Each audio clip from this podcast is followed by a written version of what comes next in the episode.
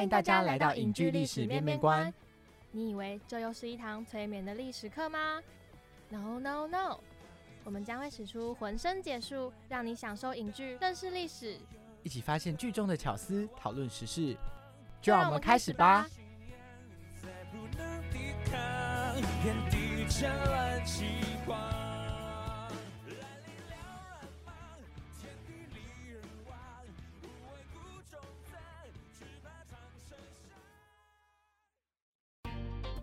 世新电台，Knowledge Radio，Podcast，AM 七二九，FM 八八点一，让您开机有益，上网更得意。Hello Hello，欢迎大家来到第四集的影剧历史面面观，我是主持人依依，我是主持人魏宗仁。今天呢，我们将继续跟大家介绍《霸王别姬》，而且今天是由我们的依依小老师所主讲，所以大家要认真听哦。对，我会考试。嗯，因为我们的正美小老师所主讲，所以大家认真听，记得开头小，记得认真听。好，然后这集我们会继续先跟大家讲一下我们喜欢的影片里的细节跟巧思，然后呢，接下来的有够厉害将会由我来跟大家介绍一下戏曲的历史以及戏曲的相关小知识。对，话不多说，就让我们开始吧，一起进入到下一个单元。你点了没？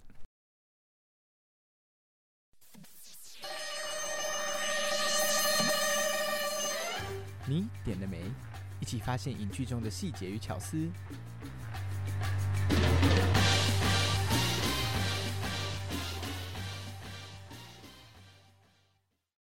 好的，这集你点了没呢？我们将会继续跟大家分享我们很喜欢的台词啊，或者是影片，或者是剧情跟画面。好，魏中人，请先来。这莫名其妙就 Q 到我了，真是的。好，那我自己呢？呃，上一集跟大家分享这个小 Sir 嘛。那这一集就是要来跟大家分享我自己也非常喜欢的一个角色，就是女主角菊仙。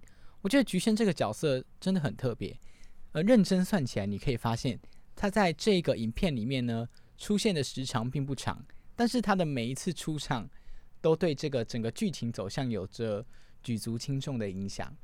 那我最印象深刻就是她出场的那个画面，大家知道她是一个妓女嘛？但是她这个妓女呢，我觉得她是与众不同，她并不会同流合污，并不会去一味的想要迎合别人，所以你可以看到一开始就是她就是在跟那些嗯那些可恶的男人们，然后在那边对他们的言语进行一些反击，他们都说来喝一口，对她，呃，所以她是非常有主见的一个女生，我觉得在那个时代，在她所生存的那个氛围里面。这样的个性是很难能可贵的，而且她跳下来那一幕真的有惊到我，就是可以看得出来这个女生的勇气。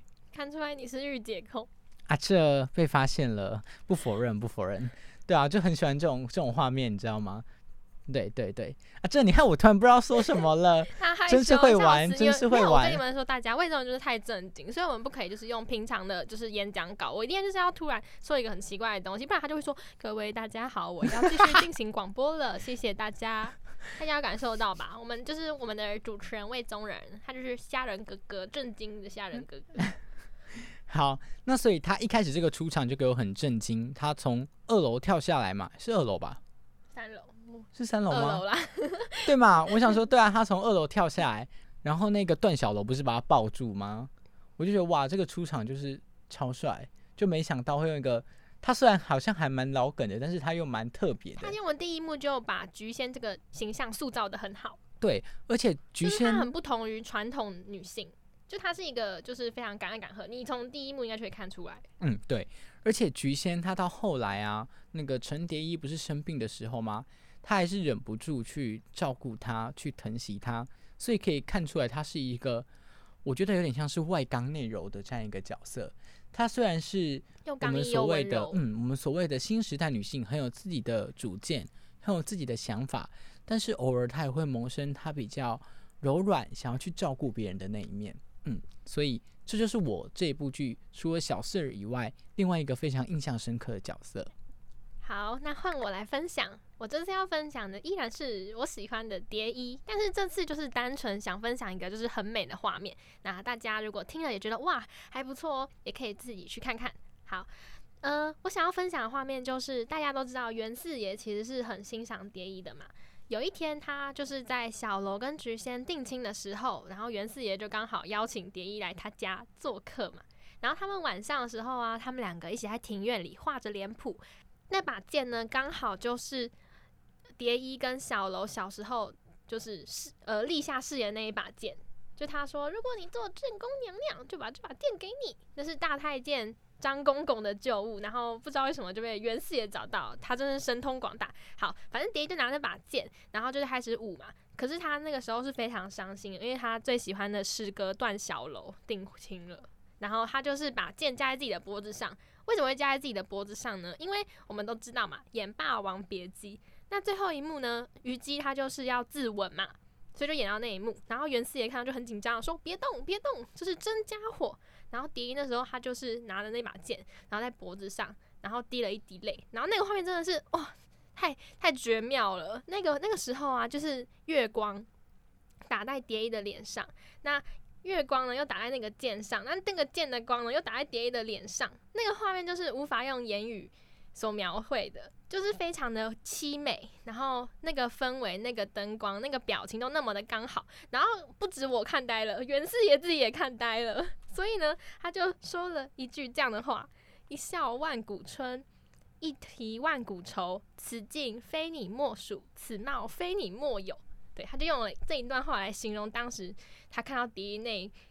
个感觉，然后那也是我心里的感觉。他说：“哎呀，袁四爷果然是有读书的文化人，把这个想法都 就是真的说出来，把我们的想法就是用这么美的词汇就描述出来了。”对，然后我是觉得这一幕的摄影啊，然后灯光啊，就是构图，我真的觉得非常漂亮。然后大家有兴趣的话，也可以一起去看看。嗯，我觉得这部电影啊，其实有很多我们刚刚说很鲜明的角色特质，很好看的画面，所以它算是一部，我觉得你可以一看。我觉得它是集电影工业之大成的一部非常优秀的华语电影作品，个人也就是非常欣赏。对，因为而且我觉得它就是呃更值得赞赏的是，我觉得一般电影其实如果是那种嗯比较大师级电影，其实通常观影门槛会有点高，但是其实这一部的观影门槛我觉得相对不算到那么的，就是不难理解，它相对的平易近人。可是它又有，就是有带出很多比较有深度、值得大家思考的东西，所以我个人会比较偏向这样商业与艺艺术结合的电影。那此次差不多就是《霸王别姬》这部电影，我们就介绍到这边了。那我们就继续进入下一个单元，然后一探戏曲知识吧。好，一起进入到下一个单元，有够厉害！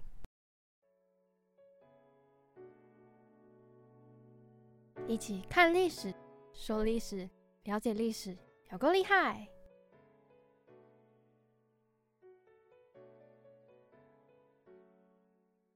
叮咚叮咚，各位同学上课啦！我们最正、最美丽、最可爱的依依老师要来讲课啦，请专心聆听。他平常从来不会说这些话，你看他为了就是呃那个收听率，他已经就是牺牲了自己的灵魂，出卖了自己的灵魂。好，话不多说，让我们开始吧。我来跟大家说一说戏曲的起源与故事吧。戏曲的起源呢，大多数人都认为是起源于起源于中国古代时候的巫术。因为那时候大家对自然力量都是有一种畏惧的心情，不知道如何是好，所以只好依赖着那些鬼神之力，然后来祈求环境的平安与顺遂。嗯，说到戏曲的起源呢，那我们都不得不说了。好，我们来考考我们的戏曲小百科魏宗仁，请问你知道中国史上第一出戏剧是什么吗？啊，这不知道。答案是黄东海皇宫，对不对？你为什么会知道？看到你的稿子了啊！我就知道，我就知道。那你知道东海皇宫在讲什么吗？他就是在讲一个人呐，背着剑呐，然后头上戴着红色的绸缎。他偷看我的稿子，不讲武德。好，我相信大家听到东海皇宫，应该都是就是有点满脑子问号，说嗯啊，这是什么？没错，我一开始看到也是这样。所以接下来就让我来跟大家稍微介绍一下故事在讲什么吧。就历史上啊，有一个人在东海，他叫做黄公。他平常呢，就是像魏宗人说，他会带着红头巾，然后身佩赤金刀。那有一天呢，他听说东海出现了一只很凶狠的白老虎，所以他就带着他的赤金刀，然后嘴里念着符咒，想要就是杀死那只白老虎。但是他的年龄已经大了嘛，其实法术跟体力都呃不太行，那所以他最后呢就被白虎咬死了。后来人们为了纪念他，把这个故事编成曲目进行表演。它已经具备了完整的故事情节，而且啊，它也符合了戏剧表演的基本要素，像情节、观众、演员等，所以呢，被认为是中国最早的戏曲曲目。长知识了吧？长知识了，长知识了。我们刚说的是戏曲的起源嘛，对不对？其实魏中人很爱看戏，他应该蛮清楚的了解，其实戏曲有百百种，对不对？依对啊不同的就是很多分类啊，对吧？嗯，戏曲啊、京剧啊、昆剧啊、越剧啊、豫剧啊、歌仔戏啊，都是戏曲的一种。没错，所以如果我们真的要一一介绍，是介绍不完的。对，那《霸王别姬》里面他演的曲目几乎都是京剧，对吗？嗯，京剧跟昆对，所以我们我这次呢就会专门针对京剧来跟大家做一连串的介绍。好，那说到京剧，我们就会说到行当，对不对？你很熟悉吧？嗯，生旦净末丑啊，跟大家讲一下，其实就像刚刚说的，呃，戏曲体系有分很多种，那这些东西很多东西都是可以互通在这些戏曲的剧种里的，像是可能生旦净末丑啊，可能一些后面他会介绍一些基本功，有很多东西是在这一整个戏曲的大体系里面是互通的。好，那我来跟大家稍微稍微仔细介绍一下生旦净末丑的小细分。那生就是一般就是饰演男性角色的嘛，就像有老生、小生、武生、红生。那就像红生嘛，就是关羽，对，红红的脸，红红的。那接下来介绍蛋，蛋就有分，就是我来说说比较特别，除了就是我们熟知的花蛋，然后青衣以外，小蛋啊，还有什么玩笑蛋、泼辣蛋、贴蛋。那镜啊，就是有分正镜、副镜。补充说明，镜就是大花脸，我们看到的霸王就是镜的行当。嗯他真的太熟了，应该让他来介绍啊。那好丑，就大家哎、没有见到到墨哎、啊，这魏总表那示墨呢，就是所谓的老人家的角色，像是我们知道的这个呃《陈世美与秦香莲》里面一个皇太后，她就是墨的这样一个角色。然后因为这个东西有时候可以把它归类为，比方说我们刚刚说老旦啊、老生啊，所以有的人会只说生旦净丑。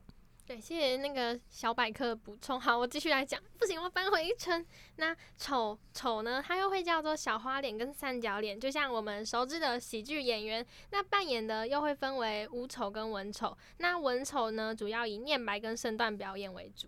好，那接下来呢，我来跟大家大概介绍一下什么是京剧的四功五法。那四功魏中人应该很熟悉吧？请说。唱念做打，没错，没错。那唱念做打细节你应该知道吧？唱就是就是大家听就知道，唱就是唱歌，念就是念白，做就是他的呃做工，我们说身段，然后打就是武打。你看，不愧是我们戏曲小百科，其实他都有在偷偷练习，偷偷跟大家报告。啊这他会耍剑，啊这这是可以报告的吗？好好笑。那舞法是什么呢？舞法其实魏总人就没有到那么熟悉，对不对？因为舞法其实我们比较少说。那舞法呢，其实就是说，眼呐、身呐、手啊，没错，然后步还有法，对不对？对，然后手身步然。后法它通常就是三点水的法跟头发的法的说法都有。那法的法不是真的指头发啦，是指你甩头发的技术。然后像呃口身那些，就是大家字面上都知道嘛。那像手就是非常著名的梅兰芳先生，他的兰花指就是是每个行当有每个行当的手势嘛。男生小生比剑指啊、刀掌啊、虎拳啊；女生兰花指啊、兰花拳啊，这些就是我们说的手。对，然后来可以跟大家补充一下，就是前旦跟坤生。前旦呢，就是指男生演员去饰演女性角色；那坤生呢，就是指女演员去饰演男性角色。对我终于搞懂了，这不是应该知道的吗？啊，好，没有关系，我们当成一个就是闲聊环节，然后让大家来一起就是知道一下。好，那接下来呢，我来跟大家说说梨园子弟当时的梨园子弟应该要守的规矩，然后还有一些禁忌，还有就是呃师傅跟小豆子还有小石头说拜祖师爷，祖师爷到底是谁呢？好，就让我来跟大家介绍一下。嗯，一开始如果你以前你要去戏班子学戏的话，你是要拜师的。你拜师呢，你必须准备六种生礼，就像马、牛、羊、猪、狗、鸡及红包，然后还要准备三生九礼祭拜戏神，负责师傅的所有生活起居，还要就是跟大家一起睡在那个戏台上。以前是这样的，没错。那戏园有什么是不可以做的呢？那我们不可以吃什么呢？我们不可以吃。毛蟹，因为戏班传说中元都田田戏班传说中田都元帅，他原本是一个弃婴，他被丢弃在了田埂旁边。幸亏啊，有毛蟹就是吐泡泡喂养他，让他长大。所以呢，就是为了感谢毛蟹对祖师爷救命之恩，所以就是不可以吃螃蟹的啊。说到了祖师爷，其实戏曲的祖师爷不只只有一位哦，另外一位是。西秦王爷，没错。那西秦王爷是谁呢？西秦王爷啊，传说中就是指唐玄宗李隆基。他在位期间啊，他就是风风流文雅嘛，然后醉心于歌舞乐曲，所以他就建了梨园。所以梨园呢，现代也指戏剧界。唐玄宗啊，他是戏剧界之始祖，所以呢，民间呢奉他为西秦王爷。至于为什么是西秦，是因为他在安史之乱以后呢，他就让位到了秦蜀之地，所以就是大家要称他为西秦王爷。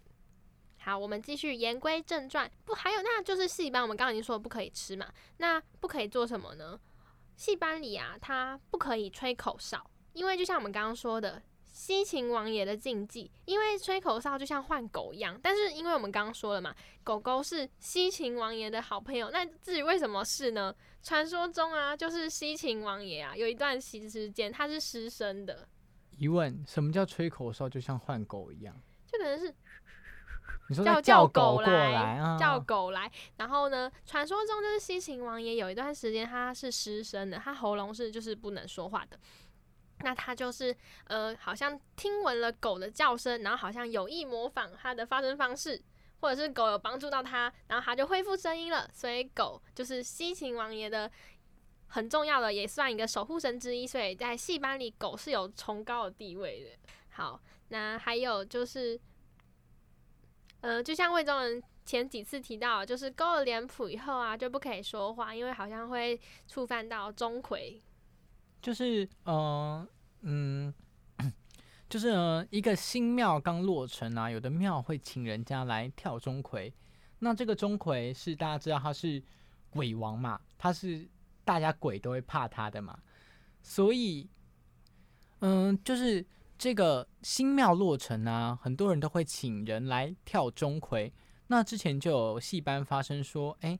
跳钟馗的时候啊，为了你不要被认出来你是假钟馗，所以你是不能讲话，呃，然后人家喊你名字，就人家不能喊你名字，你不能回答的。那之前就有戏班有讲过关于，呃，这个有人喊正在跳钟馗的人啊，在化妆在化钟馗妆的人的名字发生的一些灵异的事情。那谢谢虾仁哥哥的补充，那我们就知道嘛，其实这些习俗它都是很以前以前勾搭勾搭习俗呢，然后就是比较偏向封建保守，但是就是抱着宁可信其有不可信其无的态度，所以现在啊某一些戏班都还是会继续遵守这些规定，但我觉得大家就是听听就好啦，就当一个知识补充啦。那这集的有够厉害就差不多到这边结束了，好，这样就让我们进入到下一个单元，就一起来，就一起来。就一起来讨论议题吧。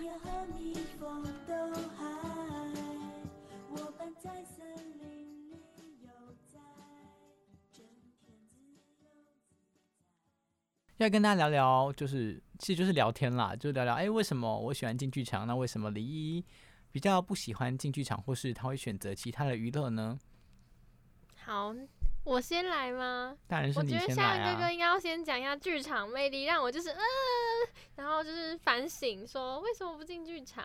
好，那其实进剧场对我来讲，其实就是跟听演唱会概念有点像，就是你今天看电视转播，绝对不如你去现场听来的震撼。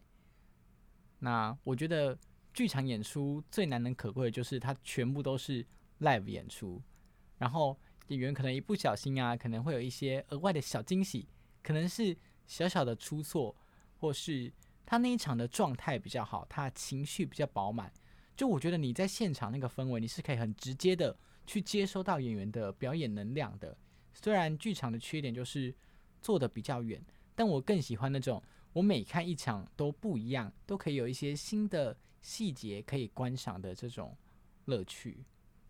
嗯，像我呢，我个人就是比较不常去看剧场，我比较常看电影，也比较常进电影院，因为我个人会觉得就是票价这是一个很大的问题，因为其实大家都知道嘛，像如果学生小资族，我们去抢那个早鸟票，就是早上只要两百块。好了，我是基隆人啊，可能是就两百块电影票吗？对啊，哦，然后像如果像魏中人，就算他进剧场，最基本也要五百块起跳吧，最基本。差不多，差不多。是，我觉得价格是一个很大的原因之外，对于我来说，我自己我认为就是像影片嘛，它有所谓的镜头语言，就是除了刚刚魏忠人说的剧场，它就是一个呃开放式的表演。我觉得电影跟剧场最主要的差别就是镜头语言的部分。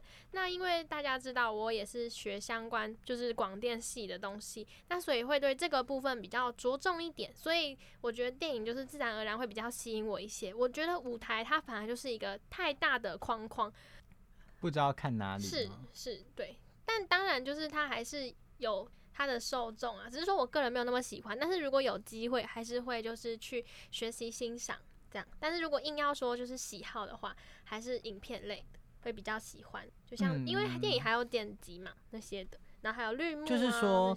嗯，电影它比较有办法用后续，就像你说的电脑后置对，的效果我觉得电影比较精细啦，因为它就是有后置这个环节啊。但因为其实像现场演出，它就是现场那一刹那；那电影它是就是大家要经过拍摄，还有非常多的后期剪辑、配音、拟音等等的，所以我觉得它就是一项非常精细的工业。嗯对，但其实现在的剧场技术呢也非常进步。如果大家有机会进剧场，可以看一下，现在其实大部分的呃演出啊或是什么都有一些可能是三 D 的投影啊，一些动画的效果。如果有机会，我还是蛮推荐大家进去体验看看。就是无论是什么剧种，无论你喜欢看怎样的类型，我觉得都可以进去体验一下那种看现场演出的感觉。你不一定要买最贵的。但我觉得这种东西是可以慢慢循序渐进，就是哎、可是买便宜的有点看不到脸。啊对，买便宜的缺点就是看不到我个人。觉得，就是我个人立场，我应该就会要么就不要进，要么进了就买最贵的。我个人应该会比较偏向这样。嗯，但像我自己就是觉得，嗯，我也会想要坐近一点的，但是有些东西对我来讲，因为我觉得一部戏我坐远一点的时候，我能观察的可能就不是演员的表情，因为我看不到嘛。但是我可以看演员的动作，可以看他舞台的设计。就近一点，我觉得好处就是像你说的，表情很清楚。但是远一点，其实你就可以看到整个舞台的全貌。对我觉得它是另外一种体验。那当然，如果啊，我有这可能钱，对不起，我要插个话，我觉得这可能跟我近视也有点关系。就是我近视，我就很不喜欢那种看不清楚的感觉。那我经常又在那种看不清楚的感觉，所以如果坐很远的位置，又会让我回忆起这种感觉。啊，这 这有可原来你能也是那天你那天前一天是没带塑形片，我有带，但是因为大家就是不好意思，因为我有我是有近视，然后我就要带塑形片。但是你也知道，大学生嘛，其实作息就很不稳，可能一天就不知道在睡什么，然后白天晚上就是颠倒。那塑形片的时间也越带越少，所以就会有点看不清楚。那那天呢，可能就是我前几天没有好好带，那我其实那天就是看不清楚，然后我就会，我就对他连是有一个人物都他连人物都就是有点认不清楚欸。是，就是你知道，就是有散光跟近视的痛苦，你远远看全部都一坨哗哗哗的，而且还有两个影子。对我就是那种非常深的近视，就是快六百度，然后我妈都啊，然后我还是就是每天晚上就是玩手机。所以各位如果要进剧场，记得啊，要么戴眼镜，要么把塑形片戴好，不然你真的会有我觉得就是因为。像电影的镜头，然后它荧幕是很大的。我现嗯在回想起来，我觉得或许跟我本身嗯这个条件是有一点关系。然后我只要看到模糊的东西，其实我又有点抓狂，因为我经常都是处于一个模糊的状态，我就要就是眯眼或者是用别的方法想让东西清楚一点，结果他也给我呃那么远又那么糊啊。对嗯，了解没有，这是题外话，大家听笑话就好，大家听段，大家当段子听就好。嗯嗯。那所以嗯，今天大概就是跟大家聊到这里。那我题外话稍稍的算是工伤嘛，就是跟大家讲一下，其实嗯，几乎啦，很多场馆都有属于他们自己的，可能是学生优惠方案，或是呃早鸟的优惠，大家可以去注意一下，因为那买下来真的会差很多。好，那就大概跟大家聊到这里。如果大家呢也有自己的想法，欢迎跟 i 在 IG 跟我们一起留言讨论。对啊，快点好留，都没人留言。真的都没人留言，可恶对啊，他话那么多，啊！这谁话多？明明就你话才多。好啦，那这一集的 就一起来，就一起来就跟大家聊到这里。那我们接下来就进入到我们的下一个单元——曲曲独行。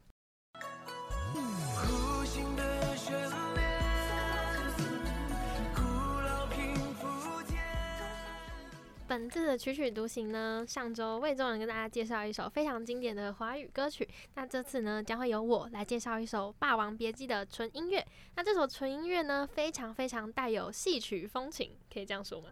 然后它是以二胡为主要的乐器。好，就让我们一起来收听这一首赵季平的《一辈子》。